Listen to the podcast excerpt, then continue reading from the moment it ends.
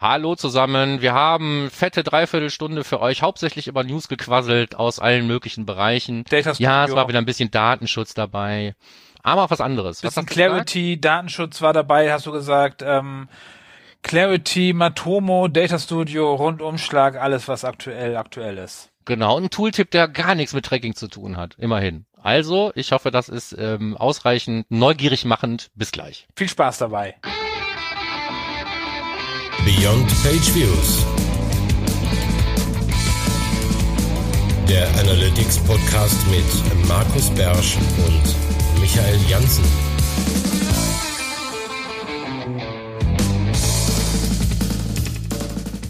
Hallo zusammen aus Mönchengladbach. Hier ist Markus Beersch, euer 50% Host für Beyond Page Views und die anderen 50% sind wie immer der Michael in Kölle. Hallo Michael. Hallo Markus. Ja, hier bin ich bei wunderschönem Wetter im wunderschönen März wieder beim Lieblingspodcast der deutschen Webanalysten. Das sind wir, hoffe ich. Ja, das hoffe ich doch auch. Aber es fühlt sich tatsächlich langsam so ein bisschen nach nicht mehr Winter an. Ja. Das ist schön. Ähm, wollen wir unsere Pflicht tun und die News verkünden, die sich in den letzten, ich sag mal, in der letzten Hälfte des Februar und der ersten Hälfte des März ereignet haben, weil wir ja unsere Newsfolgen jetzt im Moment gerade so ein bisschen monatsmittig aufnehmen. Aber das ist ja nicht so schlimm. Wir nennen es halt trotzdem nachher die März-News. Da müsst ihr damit klarkommen. Unbedingt. Da können wir gleich rein, weil im Housekeeping ist nix. Ähm, ich habe gesehen, wir haben beim 51 Bewertungen, die eine, also ein, das müsste dann aber ein Stern mit ohne Text sein. Ich habe da jedenfalls nichts gefunden. Wer immer du warst, vielen Dank. Und damit gleich los in die Fundstücke, würde ich sagen. Machen Los wir das geht's. so? Auf jeden Fall. Los geht's. Wir haben genügend, wir haben pickepacke volles Programm. Ja, das wird wohl uns Knapp. lang genug Ja. beschäftigen, ja, glaube ich. ja, ja, ja. Ja. Okay, los Und geht's. Du ganz fängst viel an. Verquatschpotenzial, deswegen legen wir Ja, los. total. Also als erstes haben wir eine äh, äh, Meinungssammlung von der 121 Watt zu den äh, 500 Tagen GA4 im Amt. Ja, du hast da geschrieben. Du hast deine Meinung kundgetan. Ich habe es nicht geschafft. Alexander hat mich gefragt, aber ich habe es nicht geschafft zu antworten so schnell. Das war mir zu kurzfristig. Ja, es ist ja, normalerweise mag ich ja diese ganzen, komm, wir fragen mal äh, 17 Leute irgendwie die gleichen drei, vier Fragen, Dinger mag ich nicht so gerne. Aber hier ist es ja alleine schon ähm, äh, eine Ehre dabei gewesen zu sein, also zusammen irgendwie mit äh, Simo Ahava und Michaela Linhardt und ähm, ähm, ähm, Karel Mehl. Kennst du Karel Mehl? Nee. Nein, das ist Charles Farina. Ach so. Ähm, Die Stimmung steigt gegen den Gefrierpunkt. So, mi, mi, mi. Ähm, so, aber im Prinzip ging es darum, all die Leute das Gleiche zu fragen zu GA4 und am Ende des Tages, lustigerweise, kommt in verschiedenen Geschmacksrichtungen, kamen die Antworten auch sehr ähnlich raus, ne? Also, es ist halt noch nicht fertig, Dual Tagging ist sowas wie Best Practice, kaum jemand ist so voll drauf eingestiegen, obwohl es eben bei dem einen mehr passiert ist als bei dem anderen und es gibt halt irgendwie noch Stolpersteine, aber alle finden es toll und überall gibt es ähm, da gibt's natürlich auch so die gleichen Highlights, ne? Diese ganze BigQuery-Geschichten und so. Also ich glaube, es gibt so einen gemein, gemeinsamen Tenor in allen Einschätzungen. Das ist, Google Analytics 4 ist toll, ähm, je reifer du damit bist, irgendwie Web Webanalyse zu betreiben und je, je mehr du mit den Daten nachher tatsächlich auch machst. Aber ich, ich halte eben GA4 überhaupt nicht für ein Einsteigersystem. Überhaupt nicht mehr, überhaupt nicht mehr, überhaupt nicht mehr. Ich halte es für ein komplettes nicht mehr System. Man braucht jetzt immer jemanden, sei es jemand, der die Berichte baut, der die Daten macht. Also selbst eine Oberfläche. pff, Ich find's, ich find's äh, schwierig. Es ist auf jeden Fall kein Einsteigersystem mehr. Das Und, die vor allen Dingen ist es nicht vorbei. mehr für den Einzelnen, glaube ich, weil der Einzelne sich viel zu sehr für das Thema interessieren muss, um da wirklich nachher äh, was draus ziehen zu können. Ja, Aber auf jeden Fall äh, nicht wer eben diese ja. ganzen Geschmacksrichtungen, ich wollte, Entschuldigung, wollte dir nicht äh, ins Wort fallen, wer die ganzen Geschmacksrichtungen der Einschätzung sich selber mal durchlesen will, ist auf jeden Fall ein langes Ding geworden. Genau. Und ich bin gespannt, wie es nach nochmal vielleicht 500 Tagen ausfällt. Ich fürchte nicht viel anders, aber das ist so meine persönliche ähm, dunkle Wolke am Horizont. Ich bin auch sehr, sehr gespannt. Okay, dann lass uns mal damit ruhig lesen. Mir, mir hat eine Visualisierung gefehlt. Wenn man schon so Webanalyse hat, dass man von dem Artikel hat, wer welche Sachen hat, also hätte ich noch gut gefunden. Also äh, das ist eine gute Idee gewesen. Wäre es gewesen. Ja. Ja. So irgendwie.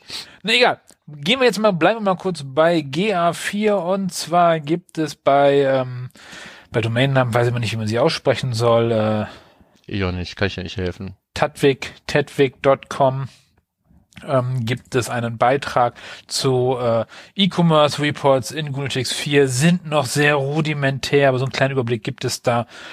Da hoffen wir, dass da noch was kommt, denn äh, wir hatten uns so über Enhanced E-Commerce bei Universal gefreut, also ich zumindest. Ähm, das ist leider jetzt wieder ein Rückschritt bei GA4. Vielleicht kommt es ja irgendwann wieder. Ja, aber Das da, war unser Schweigemoment dafür. Da, da, kann, da kann ja noch was kommen. Ja, wir, wir hoffen es. Also ich habe bei einem Kunden haben wir irgendwie 20 Dimensionen nur bei den Produkten. Hm. Und die fallen jetzt halt komplett weg. Man kann jetzt irgendwie mit den Events irgendwie nachbauen oder so. Puh, schwierig.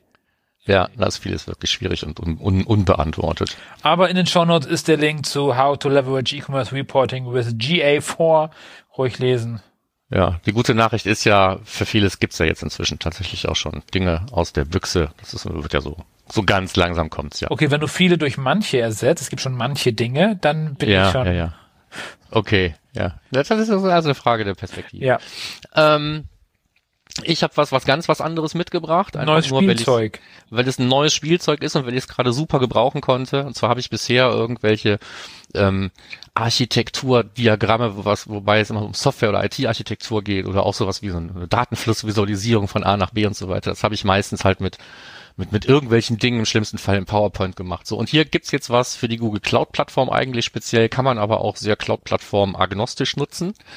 Ähm, ein Tool von Google, ähm, das Geile ist, wenn man das mit in diese ganzen Cloud-Plattform-Komponenten verwendet, um irgendwie ein System zusammenzubauen, kann man nachher auf den Knopf drücken und das deployen, mehr oder weniger. Ja. Also, ähm, äh, das ist jetzt so ein ganz besonderer Nutzen, den ich gar nicht ziehen konnte. Aber wenn ihr selber gelegentlich mal visualisieren müsst, vielleicht jetzt auch im Zuge der Planung von vielleicht irgendwelchen Ausweichtracking, Architekturen oder sonst was, dann könnt ihr sowas vielleicht mal nutzen und dann haben wir in den Shownotes den passenden Link für euch. Guckt euch das gerne mal an. Ich finde es wirklich sehr lustig. Ich habe für sowas ja nutze ich ja eher Miro. Ja, ja, genau. Also äh, man kann auch mit Mindmapping-Tools sowas bauen und was Nein. weiß ich nicht mit was und, und mit anderen ähm, Kollaborationstools. Ich nutze ja aber keine davon und deswegen war das für mich genau der richtige Tool. Ja. Zumindest. Okay, okay. Ansonsten gerne mit gibt so extra Diagramme, so extra auch die, die, die Bilder dafür und man kann da so Linien ziehen und so. Ich habe das früher auch mit. Visio gemacht. Hu, Huvisio, ja, ja, Ja. kenne ich auch noch. Das war doch das, was Microsoft eingekauft hat, was nie zum, Genau. was nie zu Microsoft passte. Nee, aber es ist ja irgendwie dann in, ins Office reingeprügelt worden. Ja. Ne? Hier so äh, reim dich, sonst zerhacke ich dir die Kommode. Und ähm, da ist es, glaube ich, immer noch irgendwie drin, wie auch immer. Ja. Weiß nicht, ob es das noch, noch gibt. Gibt es das noch? Ich, ich weiß, ich bin nicht so in der Microsoft-Welt zu Hause. Ich liebe ja Microsoft Teams und äh, SharePoint und alles. Ich liebe das ja. Äh, aber ich weiß es auch nicht. Jo, Mixpanel, komm, mach mal. Ja, ja, ähm, Mixpanel, Mixpanel. Also ich habe gehört irgendwo mal auf LinkedIn parallel irgendwas gelesen, dass eigentlich das Mixpanel Datenbankmodell so ist wie bei GNU/Linux 4, beziehungsweise andersrum. Oder? Also, dass sich das GNU/Linux 4 da abgeschaut hat. Weißt du da mehr, Markus? Ich habe mich mal mit Mixpanel befasst. Es ist damals, meine ich, auch schon ein rein eventbasiertes Modell gewesen. Insofern gibt's da bestimmt Parallelen. Ob die sich jetzt aber sehr ähneln, bis hin, sagen wir mal, zum Beispiel zu Bezeichnungen von irgendwelchen Standard-Events oder so, da, dazu bin ich viel zu sehr, viel, viel zu Okay, wenig. hätte ja sein können, war ich mal. Vielleicht, vielleicht du da draußen. Ich weiß, dass wir den einen oder anderen Hörer haben, der auch Mixpanel Ja. vielleicht kann. Ja, Der das, wer, wer weiß, gerne in die Kommentare hier, hier unten drunter, neben der Glocke. genau. So wäre das auf YouTube, glaube ich.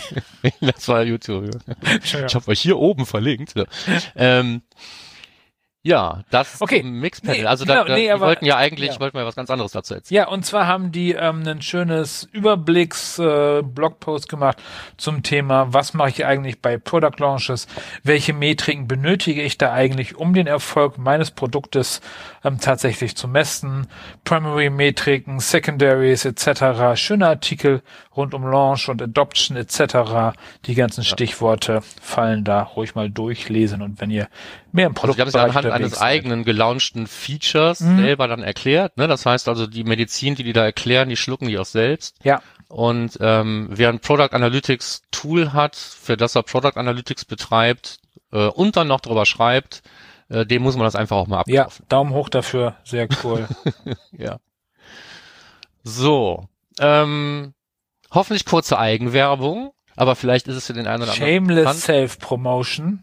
Unter analytics.de gibt es jetzt da, wo die Audits wohnen, auch einen Google Analytics 4 Audit. Der macht jetzt noch nicht so super, super viel, was hauptsächlich daran liegt, dass ähm, zumindest ich und auch alle Leute, die ich so dazu befragt habe, hast du mal eine tolle Idee, ähm, noch nicht so richtig wissen, wo stecken denn die typischen ähm, Datenfehler in Google Analytics 4? Also wo, wo stecken Dinge, die sich anhand von Daten nachweisen lassen und die irgendwas mit Implementierung zum Beispiel mhm. zu tun Wenn Daten einlaufen, ist ein Fehler.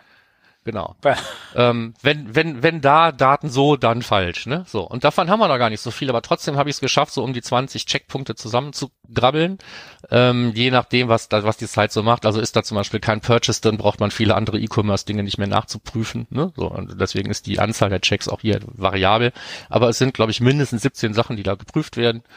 Und ähm, dazu ist Feedback hoch willkommen. Also Apropos nutzt das Feedback. gerne. Ja. Apropos Feedback, ähm, seit dem Wochenende, also wenn du dieses hörst, hat Markus auf, sei, auf analytics.de ähm, einen kleinen Button zu seiner äh, Kaffee, Kaffeekasse hingepackt, bin mir sicher, ähm, wo man ihm einen Kaffee ausgeben kann. Wenn du also seine Tools nutzt, gerne mal äh, was in die Kaffeekasse werfen. ist, glaube ich, kofi.com oder so oder io. Kofi ist das. Ja. Genau. Habe ich einfach unten in den Futter gepackt. Okay.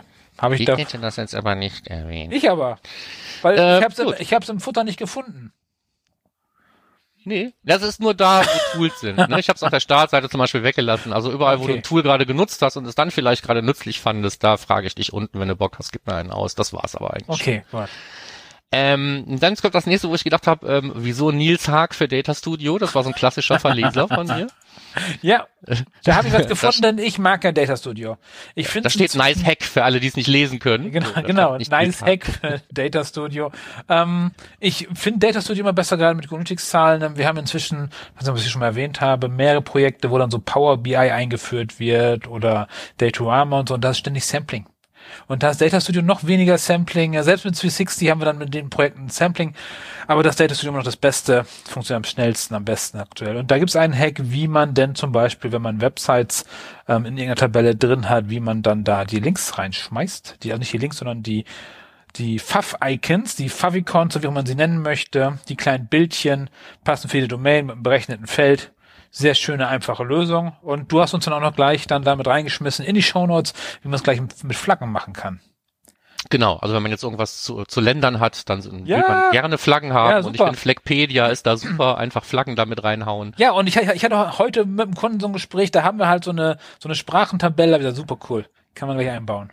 Lustige kleine Flaggen rein. Super cool. Manchmal sind es ja die Kleinigkeiten. Ja. Ne? Link. Und es schadet nichts. Klar, es ist da Eye Candy, ne? aber wir sind halt gewohnt, eben auch Flaggen zu erkennen, die meisten jedenfalls. Und ähm, dann ist das so gerade in so in diesen in diesen Tabellenwüsten, die ja teilweise leider existieren müssen in dem einen oder anderen Dashboard, ist so ein optischer Anker zwischendurch mal gar nicht so verkehrt. Ja. Ne? Äh, ja, das dazu. Link in dann, den Show Notes, ihr wisst Bescheid. Dann jetzt geht's ans Eingemachte, liebe Leute, weil Definitiv. es hat sich es hat sich eine, ich glaube, das ist eine Anwaltsbude, hat sich aufgemacht zu erklären, wie man, wie denn jetzt so eine ähm, Architektur aufgesetzt werden muss für Google Analytics, damit man es auch heute und morgen noch kraftvoll zubeißen kann, damit man es auch heute und morgen noch ähm, Datenschutz äh, in Ordnung und legal betreiben kann. Da ist sehr, sehr ausführlich aufgelistet, welche einzelnen Störfaktoren es so gibt und welche Probleme es gibt und wie man die so einzeln tackeln kann. Und ähm, das könnt ihr euch durchlesen. Das ist auch alles irgendwie äh, fundiert im Sinne von, also alles, was da vorgeschlagen wird, da wird gut erklärt, warum es vorgeschlagen wird. Ich glaube, da stecken aber immer noch viele Einschätzungen drin. Ganz viel Meinung. Und Meinungen und ich glaube auch nicht, dass ähm, das Bild, was man dann so im unteren Drittel findet mit der Zielarchitektur, ähm, dass die einem da wirklich, ähm, dass, dass, dass die alle Fragen beantworten. Markus, hast du nur die Bilder gescannt und gar nicht den Text gelesen? Ich habe auch den Text gelesen. Oh. Also wer den Text noch nicht gesehen hat, das werden wohl die meisten sein, äh, der hat 7801 Wort. Ja. Das ist schon knackig. Weil vor allen Dingen knackig, weil ja vieles davon sind eben diese ganzen blöden ähm, Legal-Dinger und ähm, ich glaube, da steht 7000 mal GDPR drin oder ja. so. Ja. Aber es ist halt so, ne? Also ähm, es, ist, es ist der Versuch irgendwie eine, einer technischen Lösung und da werden viele Sachen tatsächlich auch behandelt, aber ob das dann eben am Ende des Tages wirklich reicht, hm, das hängt dann immer noch hm, an Details, die wir vielleicht lieber in unserem Ding des Monats oder sowas angehen. Ja. Aber ich, ich fand es interessant, ähm, dass jemand sagt, so pass mal auf hier, so da würde ich jetzt ähm, sagen wir mit meiner Einschätzung da verstehen, das genau so aufzubauen. Das sieht man nicht sehr häufig und hier sieht man es mal. 23 Mal übrigens. 23 mal GDPR, Ja. hat gezählt. Ja. ne? ja, okay, ja. Ähm, Aber wo wir Ja. gerade beim Datenschutz sind, Markus, haben wir da vielleicht Ja. was von der Christa Seiden, was aktuelles dazu? Ja, genau. Wir haben ein, ähm, für die Leute, die sagen, das ist mir alles viel zu blöd, ich befasse mich nicht damit, ich will lieber meinen GA4 sauber aufsetzen und dabei auch noch Signals aktivieren. ja, so, das ist also völlig konträr äh, von dem, was man so, was da jetzt empfohlen wird, was man tun soll. Also es, äh, bei, bei keinem würde ich sagen, schalte jetzt mal Signals ein, ist jetzt eine tolle Idee. Ähm, aber ähm, Christa hat halt irgendwie so ein Setup-Guide für Google Analytics hier gemacht. Natürlich gehört dann dazu, für bessere Datenqualität schalte Signals ein. Es ist halt eine völlig andere Perspektive, die die da einnimmt. Ja, ist halt mehr Daten einfach. Ja. Aber wir hatten das auch in Universal, was auch schon so. Wenn du einmal Signal angeschaltet hast, war es nicht mehr so einfach zurückzukommen. Ich weiß nicht, weil ausschalten konntest es ja, ne? Oder? Oder nicht? Nicht Also, einfach so. nicht. Das ging nicht einfach so. Musstest du irgendwie äh, rückwärts durch den brennenden Reifen springen oder so, damit das funktioniert hat. Okay. Also War so eine mehrschrittige Anleitung. Ich habe zwar einigen Leuten immer empfohlen, schalt's doch aus, ne? Weil dann war es Mhm. dann irgendwie an und du konntest dann sehen, dass da irgendwie zwei riesengroße. Medizinbälle nebeneinander rumlagen. Ne? Ja. Möglicherweise mal berührt, aber das war's dann, wenn es Ja. dann nicht Ja, passiert. ja. Bin gespannt, wie das jetzt in Zukunft sein wird. Aber es wird doch alles besser. Es wird alles besser und zwar Am wir 23. alle gemeinsam erfahren. März werden Genau. wahrscheinlich sehr, sehr viele Menschen ähm, sich ein Webinar, würde ich es nennen, anschauen von Google Data Controls in Google Analytics. Was hat sich geändert im Regula- Regulatory Ecosystem? Da hat sich nichts geändert. Hat sich irgendwas geändert in der letzten Zeit, Markus? Nee, aber Google merkt jetzt auch. ist bei denen angekommen. Okay, weil nee, weil jetzt mal ganz ehrlich, es hat sich nichts geändert. Es gab Entscheidungen aufgrund der Gesetze, die wir schon alle kennen und eigentlich alle wissen, was da los ist. Genau, so. Und So, okay. Google versucht jetzt uns zu zeigen, dass sie was tun wollen. Mhm. Ich gehe mal ganz stark davon aus, dass wir am 23. dann erfahren, dass es demnächst in den Einstellungen irgendwo eine Möglichkeit gibt, den Speicherort der Daten zu wählen und da können wir dann einfach irgendwie Irland eintragen. Mein persönliches Problem damit ist, dass ich nicht glaube, dass das irgendwelche Probleme löst. Mhm. ähm, ich bin aber eben kein Anwalt. Also ich weiß nicht, ob es möglich ist, wenn jetzt eben im, im, im, im Zusammenhang dieses, dieser ganzen Problematik, die da besteht, wenn jetzt da irgendein ähm, eine Ermittlungsbehörde in den USA sagt, ey, gib mir mal deine Daten, ob das dann nicht vielleicht auch für die Daten gilt, die da in Irland liegen. Ja, aber dann würden Und jetzt könnte man sagen, ja, natürlich Recht- gilt das auch für die. Offensichtlich gilt es aber nicht auch für die, weil ähm, Microsoft sich zum Beispiel in einem vergleichbaren Fall vor ein paar Jahren ja mal erfolgreich dagegen gewehrt hat. Ähm, Im Zusammenhang mit der Azure-Plattform war das, glaube ich. Und insofern, hm, keine Ahnung, ja. Also so, so, viel. so wie so oft äh, in den letzten Wochen muss man einfach sagen, hm, keine Ahnung, werden wir sehen. Jedenfalls versuchen jetzt immer ganz viele was. Worauf ich hinaus will, ist, ich lese ganz oft jetzt, es kommt, man kommt ja an dem Thema nicht vorbei, ne? So, du machst irgendwas auf, LinkedIn, Twitter, egal was, und irgendjemand schreibt so, ja, ey, alles nicht mehr datenschutzkonform, wie willst du reagieren? Hm? Und ähm, dann steht da immer sowas in, als Kommentar drunter wie, ja, das kann, sie können sich Google und Facebook überhaupt nicht erlauben, die werden da schon irgendwie reagieren. Alle Leute, die das schreiben, glauben immer noch, dass Google oder Facebook das selber in der Hand haben. Ich glaube das aber nicht. ja, weil die, die eigentlichen Probleme ja nicht unbedingt von Google gemacht wurden. Vielleicht schon, ne, so, aber die können dadurch, dass dadurch jetzt irgendwelche ähm, ähm, rechtlichen mm, Reibungspunkte entstanden sind, werden die das nicht alleine entschärfen können. Nee, auf keinen Fall. Bleibt spannend. Auf keinen Fall. Aber wir werden jetzt hören, was die zu ihrer Rechtfertigung zusammenhagen am 23. Ich werde auf jeden Fall versuchen, es reinzuziehen. Und ihr vermutlich auch. Ja, spannend ist, dass sich das nur um Google Analytics dreht. Was ist denn mit Google Ads? Ja. Also das ist ja Genau. immer wieder das Ja. gleiche. Ja, ne, so. Und, und wenn man das jetzt noch weiter spinnt, dann sind wir nämlich super im Prinzip beim nächsten äh, Link, den ich äh, bei Brian Clifton einfach mal angelinkt habe. Ähm, da geht es nämlich auch darin, was bedeutet das jetzt für Google Analytics und dieses ganze äh, Schremsgedöns und äh, das Urteil in Österreich und so. Und, und da, wenn man dann so ein bisschen weiter nach unten kommt, äh, wird man dann feststellen, ähm, dass da eben eigentlich jetzt speziell in diesem Zusammenhang mit Google oder auch anderen Unternehmen, die dir vielleicht ein Webanalysesystem anbieten, aber selber eben auch andere Verwendungszwecke haben für die Daten, die da erhoben werden. Und Google interessiert sich eben im Prinzip auch für die Leute, die deine Website besuchen. Ja, durch diese Verknüpfung mit dem Werbeuniversum und so weiter. Dass da immer, wenn, wenn so eine Situation entsteht, ähm, eigentlich nach am Ende des Tages jeder einzelne Datenpunkt unter, unter Verdacht stehen muss, nicht mehr anonym zu sein.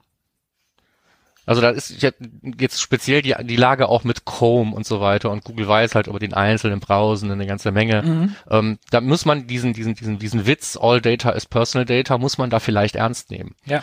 Und was man dann gerne vergisst, ist, dass wir bei der, ähm, ähm, bei der DSGVO ist es ja nicht so, dass wir, ähm, dass unsere Unschuld angenommen wird, sondern dass ja. angenommen wird, alles, was wir verarbeiten, sind, an, sind Personen, personenidentifizierbare Daten, es sei denn, wir können beweisen, dass sie anonym sind. Und das ist eben jetzt gerade in diesem Universum und dieser Gemengelage ist das gar nicht so einfach. Und deswegen finde ich, ist das auch, man muss auch diese Perspektive mal einnehmen können. Mhm.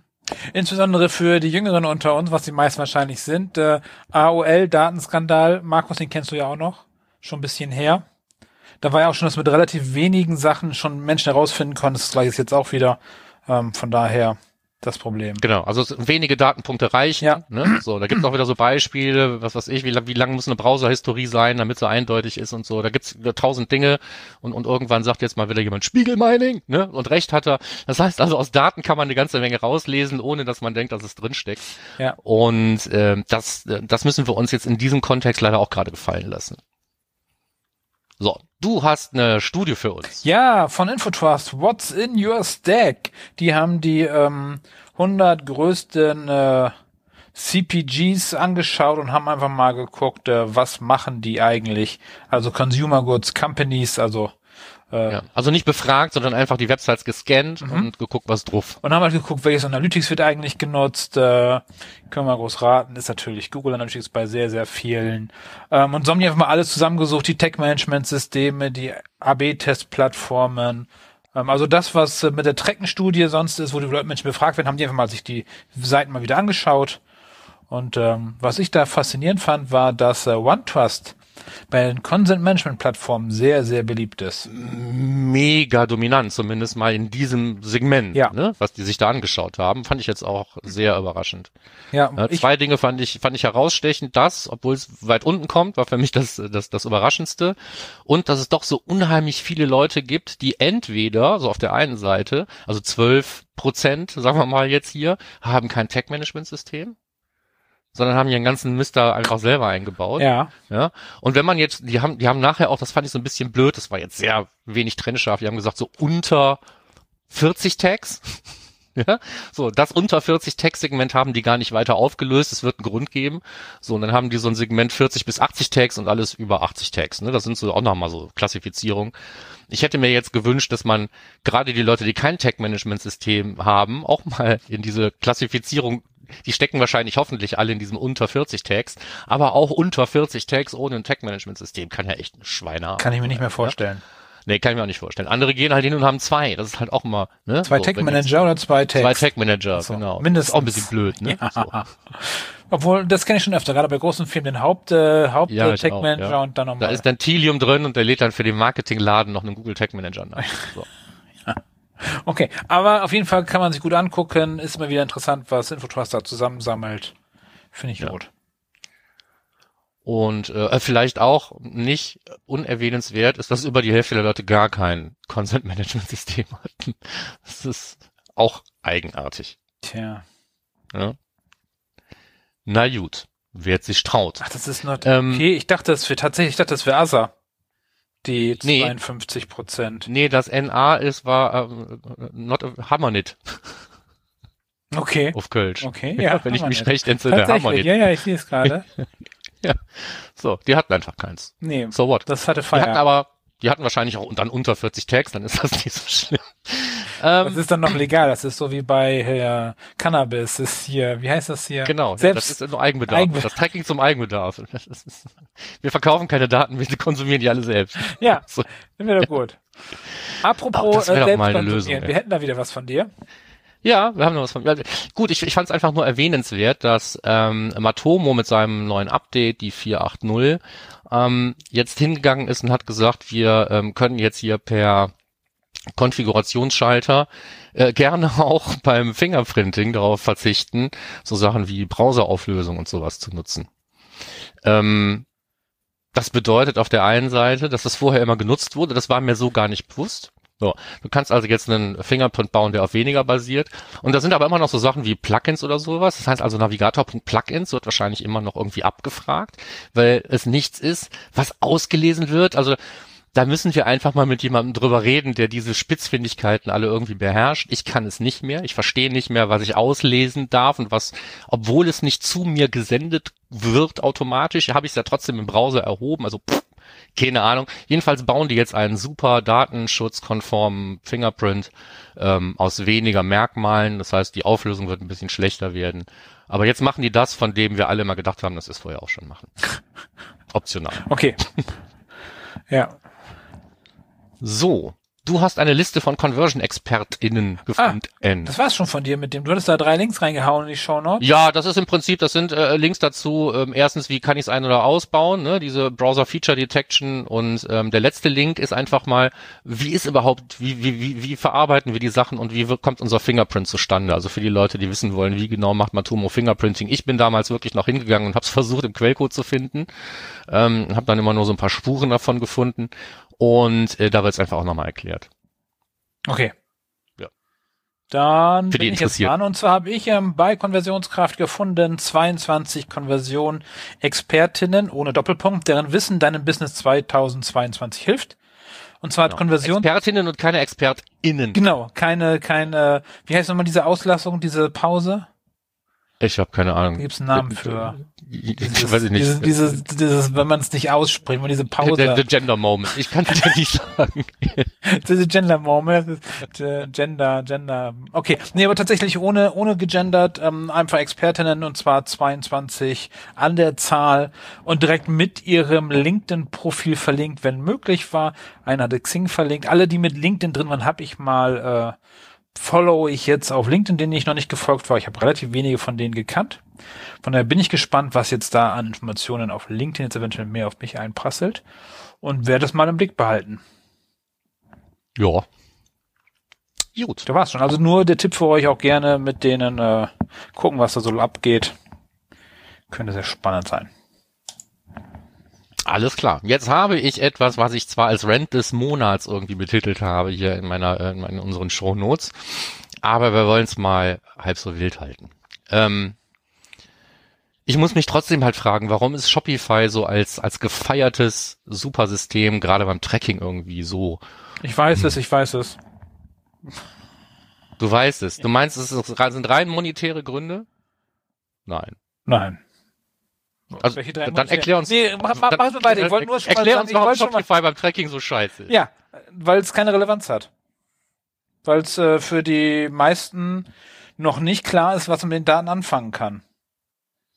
Das ist das. Meinst du, das ist so? Mhm, Meinst, das ist nur der, der, der Blick eines, nicht, nicht eines E-Commercers auf Shopify, sondern der Blick eines Tracking-Menschen auf Shopify und deswegen, Weil die meisten, boah, das könnte, das könnte die traurige Wahrheit die sein. meisten schalten es halt an, wenn überhaupt, gucken mal rein, wie viele Besucher da waren und das war's. Die gucken sich nicht, wo kann ich meinen Funnel verbessern oder sonstiges. Man hat ja auch bei Shopify nicht so viel Einfluss auf den Funnel, so meiner Meinung nach. Das heißt, da kann ich gar nicht so viel optimieren vielleicht. Wenn ich nicht gerade die super Premium-Version habe. Ja, also damit du da überhaupt was machen kannst, brauchst du ja sowieso erstmal Plus. Plus ne? Premium So, Shop- Pro oder Shopify so. Ja. Plus, genau, so. Und dann kannst du da einen Tag Manager reintun, kriegst aber noch nicht mal irgendwie einen Data Layer. Also im Prinzip ist das alles sehr, sehr erbärmlich, was dann da passiert. Mhm. Ne? Und auf der Bestellabschlussseite, da kannst du wieder. Aber das kann schon sein, dass man sagt, warum soll ich das messen, wenn ich es eh nicht optimieren kann? Weil Facebook ist bestimmt angebunden. Facebook läuft, kann ich, Google Ads Conversions kann ich messen. Ja. Von daher. Ja gut, Conversions ja sowieso, ne? So, aber so im, im, im Checkout ja erstmal weniger. Von Aber daher das kann natürlich sein. Also es mag sein, dass das Shopify tatsächlich irgendwie deswegen so schlecht ist, weil es keiner braucht. Ich sehe halt nur immer wieder, es kommen alle naslang irgendwie gefühlt alle zwei Monate kommt wieder jemand mit der jetzt definitiven äh, Einrichtungs ähm, daher, wie man es irgendwie einbaut. Und ähm, jetzt habe ich wieder eine gefunden und das, das soll jetzt auch gar nicht ähm, mit dem Finger auf, aber das ist eigentlich. Doch, tust du. Ich habe den gerade gesehen. Nee, eigentlich, also für diejenigen, die das Bild gar nicht sehen, da war der Finger. Du hast gezeigt mit dem Finger. Eigentlich fällt mir gerade ein, ist dieser ähm, diese Anleitung, die bei beim OMR erschienen ist, oder bei den OMR, man sagt immer der OMR, ist ja eigentlich total Blödsinn, bei der Rockstars. Ähm, Wir sagen hier, hier in Köln bei der Rockstars. ja. Ähm, weil die, diese Anleitung sich ja auch am Anfang sehr darauf konzentriert, was ist denn immer Google Analytics, wofür brauche ich das? Das würde bedeuten, dass dieser Beitrag nämlich genau das Problem löst, nämlich den E-Commerce erstmal erklärt, warum sollte ich mich da überhaupt mit auseinandersetzen. Weil die Implementierung an sich, die da nachher beschrieben wird, ist ja eigentlich nur, ihr packt das Ding in, lasst es einfach ausspielen. Ne? So fernab von mhm. Tech-Management, fernab von dem, was wir jetzt für ein vernünftiges Tracking halten würden. Aber es kann schon sein, dass das vielleicht die ähm, aus E-Commerce-Sicht viel einfachere Anleitung ist. Du musst dich dann halt trotzdem immer noch damit auseinandersetzen, dass du dann ein Tracking drin hast, was du wahrscheinlich nicht mit Consent kontrollieren kannst. Es sei denn, du hast ein gutes, blockendes Consent-Management-System irgendwie eingebaut. Aber äh, darüber hinaus reicht das dann wahrscheinlich.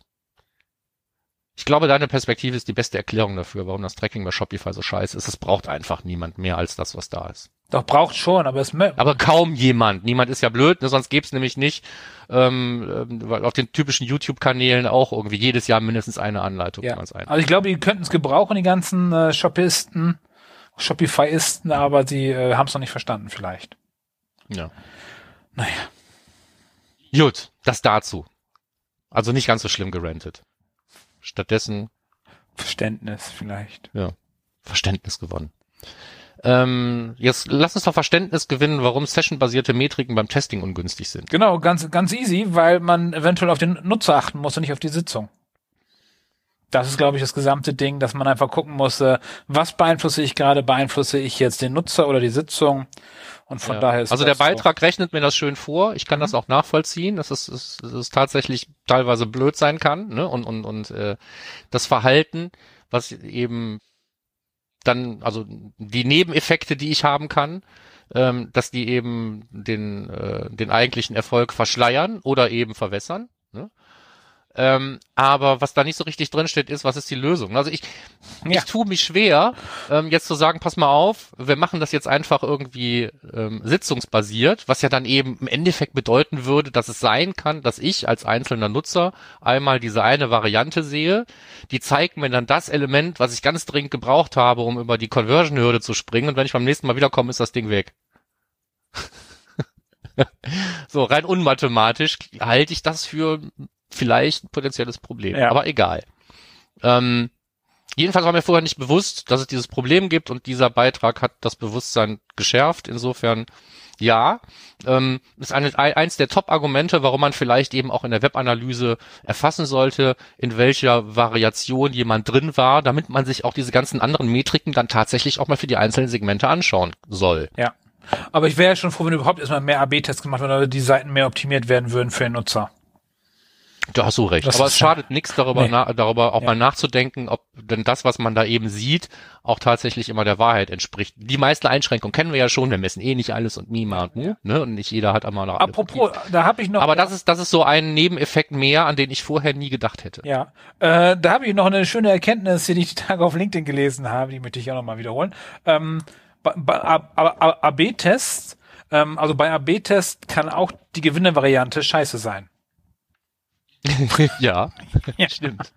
Fand ich sehr schön. Also das war jetzt äh, arg zusammengefasst, aber ist immer Luft nach oben. Meistens. Ja, Luft nach oben. Da hast du mir eine schöne Brücke gebaut, weil dann reden wir wieder über Google Analytics ja. 4. Ne? Ja. So. Ähm, der Paulemann hat geschrieben über Vergleiche in Google Analytics 4, die ja so ein bisschen die kleine Schwester oh, von den Segmenten sind. Ja. Ne? Also Vergleiche sind die Segmente der Standardreports, aber sie können leider nicht so viel wie ihre großen Brüder. Und ähm, wir wünschen uns eigentlich alle, selbst eher nachher unten am Ende seines Beitrags, dass das alles ein bisschen vereinheitlicht wäre und nicht so schwachsinnig. Aber so ist es im Moment.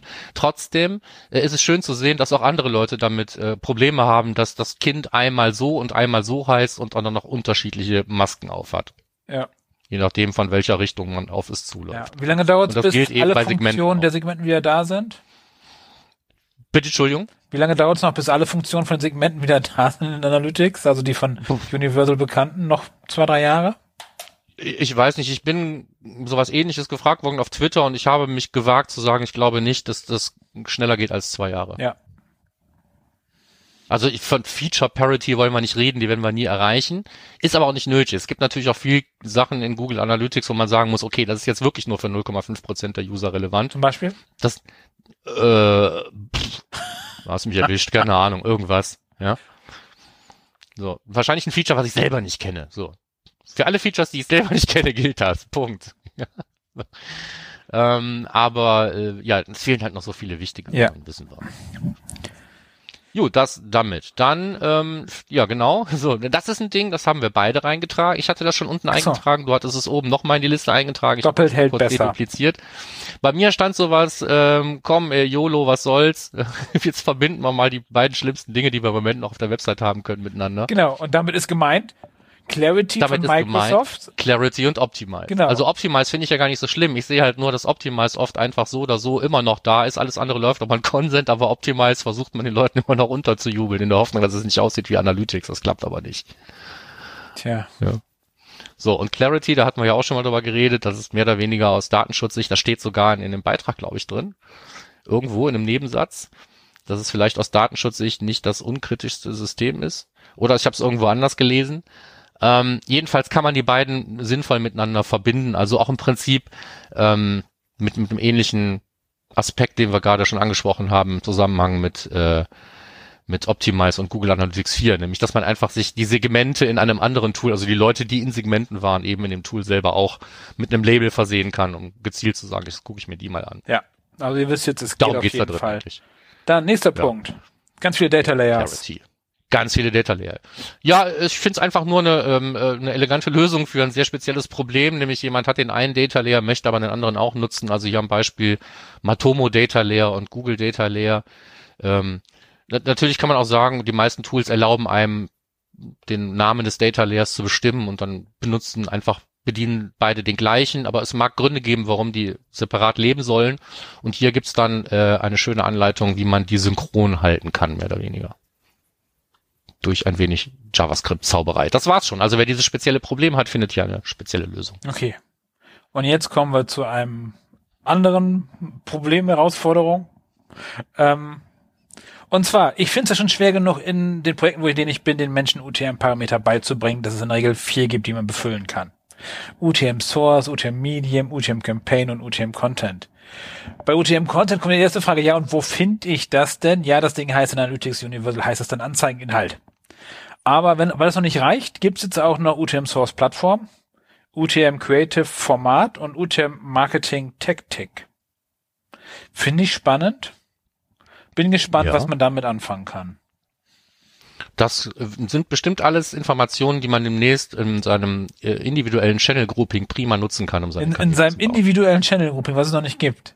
Genau. Ja, hoffen. Die haben sich gedacht, jetzt machen wir erstmal die UTM-Parameter. Ja, Keine Ahnung, schön. ich weiß nicht, sind, heißt es jetzt, wenn es jetzt plötzlich nach Jahren mehr UTM-Parameter gibt, da kommen dann noch mehr? Ist das der Tod der Google Click-ID? Kriegen wir demnächst einfach für jeden Scheiß einen UTM-Parameter? Weiß ich nicht. Wahrscheinlich.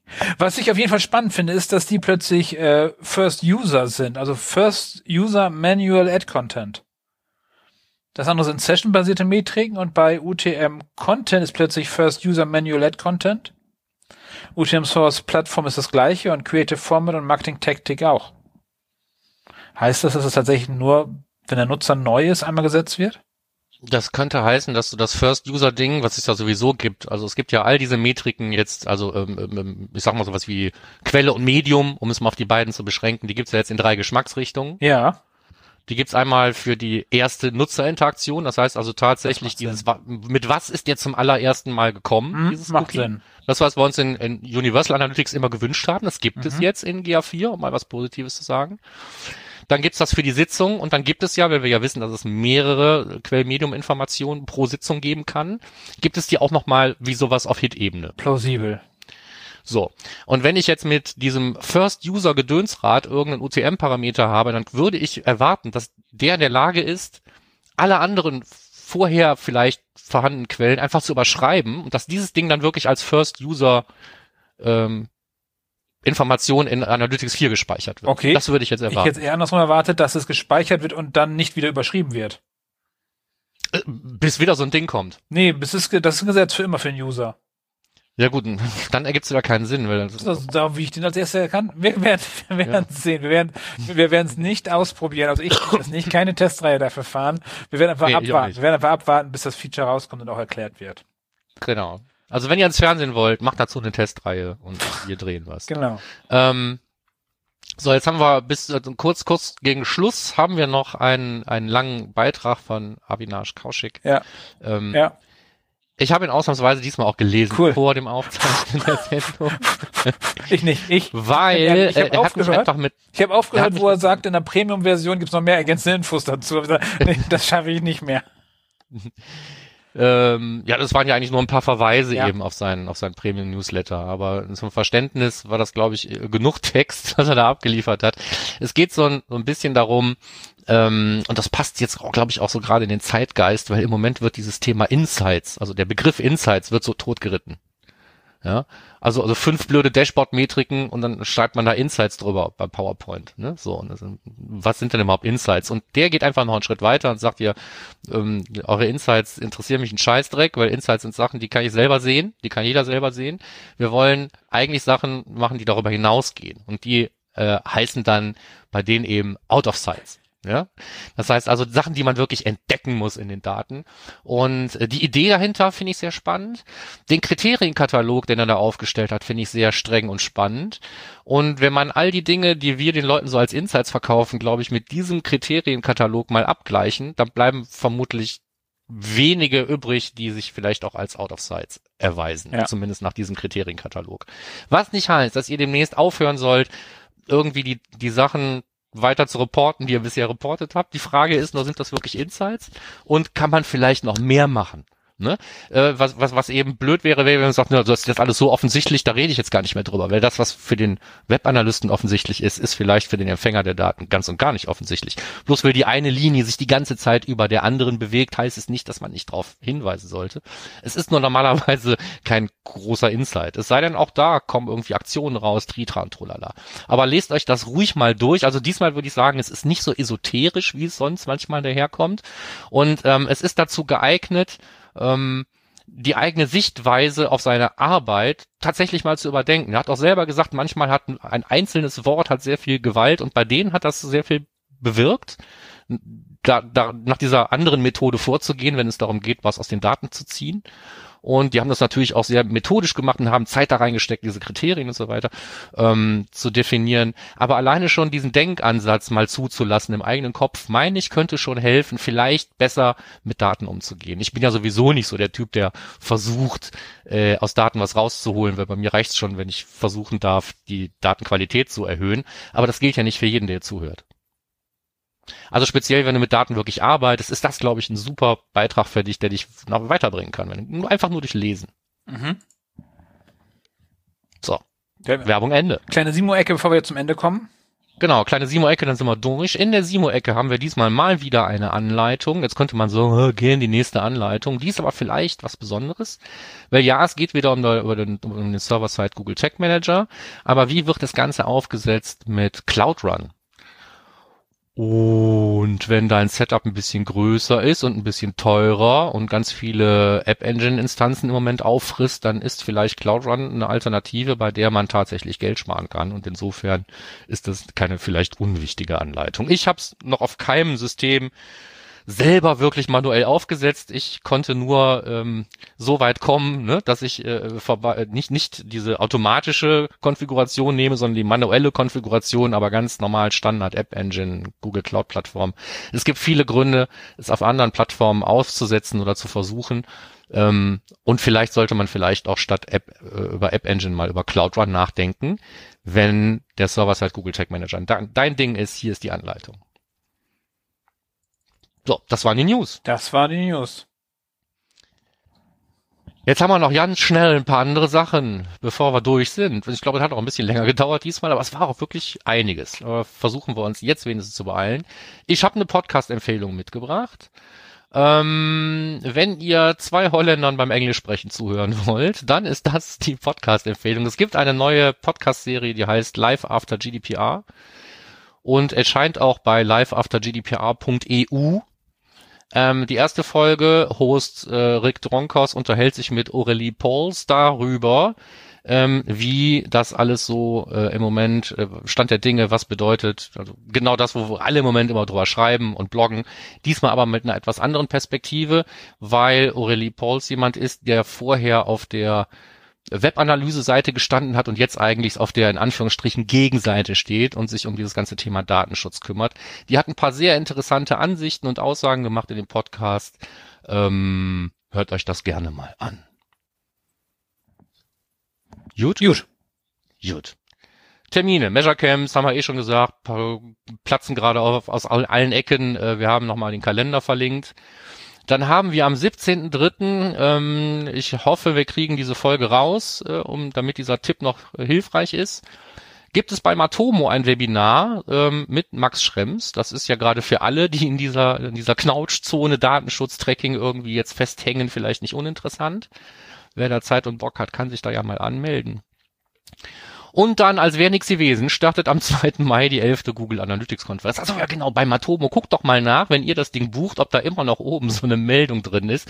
Ich pack da mal einen Printscreen in die Shownotes. Ich fand das so sympathisch, dass also auch bei denen das, äh, das, das äh, PHP, die WordPress nicht, nicht perfekt äh, op, äh, optimal aufgesetzt ist, sondern dass da irgendwelche Warnungen plötzlich irgendwie auf dem Formular drauf sind. Egal. So, vom, am 2. Mai startet für im Prinzip mehrere Wochen die 11. Google Analytics Konferenz, teilweise teilweise vor Ort an verschiedenen Orten und teilweise eben als, also so halt klassische Hybridveranstaltung ähm, über Remote. Da könnt ihr euch anmelden. Wenn ihr das tut, geht auf die Seite, dann kriegt ihr in der Auswahl Cookies inklusive US-Anbieter zum Beispiel. Finde ich einen interessanten Versuch, die Leute dazu zu bringen, zuzustimmen, dass man die Daten auch in die USA senden darf. Ja. Das ist sowas wie, das ist sowas wie, da darf ich mit der Waffe in die Bank kommen. Wenn die Ja sagen, kann ich die auch überfallen. Ähm, aber aber äh, klickt euch da ruhig durch, wenn ihr euch anmelden wollt. Also das Leben auch bei Google Analytics geht offenbar weiter so gut, dass man eine ganze Konferenz dafür planen kann. Ich hoffe, dass dann da im Mai, dass wir alle noch Bock drauf haben. Wäre schön. Und äh, das war's dann eigentlich ja, auch schon. Das war's für heute. Ihr wisst, Feedback wie immer an uns oder überall hin er, erreicht uns. Genau. So, das war's gewesen. Genau. Bis dann. Die Links dann. sind sowieso wie immer unter den Shownotes, ne? Selbst wenn ihr das Gefühl habt, wir müssen uns eine E-Mail schreiben, das kriegt ihr hin, müssen wir nicht immer wieder vorlesen. Wir hören uns noch zum Ding des Monats und dann ansonsten in alter Frische im nächsten, in, also in vier Wochen, das heißt in äh, zwei halben Monaten sind wir wieder für euch da mit der nächsten Newsfolge. Okay, bis dann dann. Ciao. Ciao.